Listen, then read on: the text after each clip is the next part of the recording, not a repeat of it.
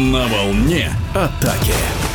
Итоги 11-го тура российской ватерпольной суперлиги в эфире спортивного радиодвижения подводит главный тренер мужской сборной России по водному полу и петербургской Балтики Андрей Белофастов. Завершился 11-й тур Суперлиги чемпионата России среди мужских клубных команд по водному полу. Игры проходили в четырех городах – Волгограда, Астрахани, Казани и Санкт-Петербурга. 27 января в пятницу встречались «Спартак Волгоград Штурм-2002». 18-4 уверенная победа подопечных Владимира Карабутова. Астраханская «Динамо» принимала дублеров Костинтес Ор из Казани. Игра закончилась немножко неожиданно 11-10, несмотря на то, что подопечные Евгения Калашникова вели счетом 11-4. Концовку игры провели очень-очень слабо. Итог встречи 11-10. Костинтес Восток-2. Уверенная победа хозяев. Казанцев 16-8. 28 января вторые игры этих команд. Астрахань Костинтесор 16-8. Уверенная победа. Динамо Астрахани. Спартак Волгоград. Штурм 2002 8-6. По ходу игра была очень напряженная. Карабатов изменил немножко состав, дал поиграть молодым игрокам. Отсюда, похоже, было все игровое напряжение, но, тем не менее, 8-6 победа Спартака Волгограда. Кос Синтез уверенно переиграл дублеров Восток-2 со счетом 23. Ну а центральная игра этого тура проходила в Санкт-Петербурге, где местная Балтика принимала первую команду Восток-1. Игры были очень напряженные. Нужно понимать, что важность этих игр была такова, что первая задача решалась это попадание в четверку, что касается команды Балтики. Но ЦОП при положительных результатах включался в борьбу также за четвертую позицию плей-офф чемпионата России выходят 6 лучших команд регулярного первенства. Причем первые два коллектива попадают напрямую в полуфинал, а клубы, занявшие с 3 по 6 места в турнирной таблице, будут биться в 1-4 финала. И центральным противостоянием 11-го тура Суперлиги стали матчи, располагающиеся на четвертой строчке Балтики из Санкт-Петербурга и идущим следом за ней Московским Востоком.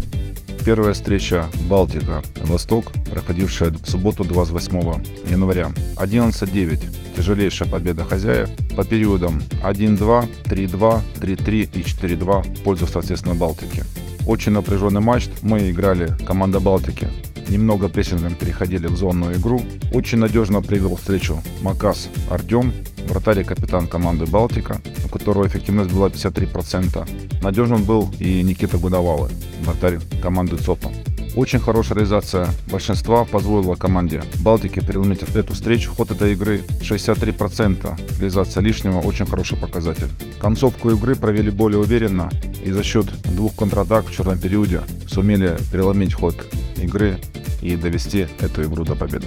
С четвертого места Балтику уже никто не подвинет, но теоретически она может подняться на третью строчку в турнирной таблице, где сейчас обосновался астраханский клуб «Динамос Шор». При этом команды, занявшие на предварительном этапе третье и четвертое места, будут иметь преимущество своей площадки в матчах плей-офф.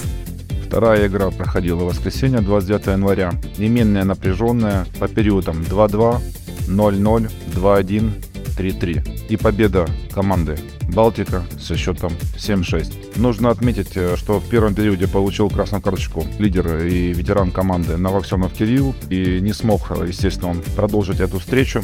Здесь совершенно очевидно, что команда ЦОПа играла более организованно, более надежно в обороне прежде всего. Великолепно играли опытные игроки Лев Магомаев и Андрей Балакирев. Вратарь Никита Гунауалы также был на высоте, имея 72% защиты отбитых мячей. Но, тем не менее, команда Балтики сумела вырвать тяжелейшую победу, как я уже сказал, со счетом 56. Артем Макас 70%. Великолепная игра голкипера Балтики. Надежная игра в обороне. Хотел бы также отметить игру нашего центрального нападающего Игоря Плескевича, который зарабатывал и удаление, и хорошо отрабатывал в защите. В целом, игры были очень напряженные, и, конечно, мы очень рады, что нам удалось победить команду Востока, закрепиться на четвертой позиции. Сейчас впереди следующий тур для нас, можно сказать, решающий. Команда Астрахани впереди от нас на 4 очка, и эти две игры будут очень принципиальные и важные для нас. В эфире спортивного радиодвижения был главный тренер мужской сборной России по водному полу и Петербургской Балтики Андрей Белофастов. На волне атаки.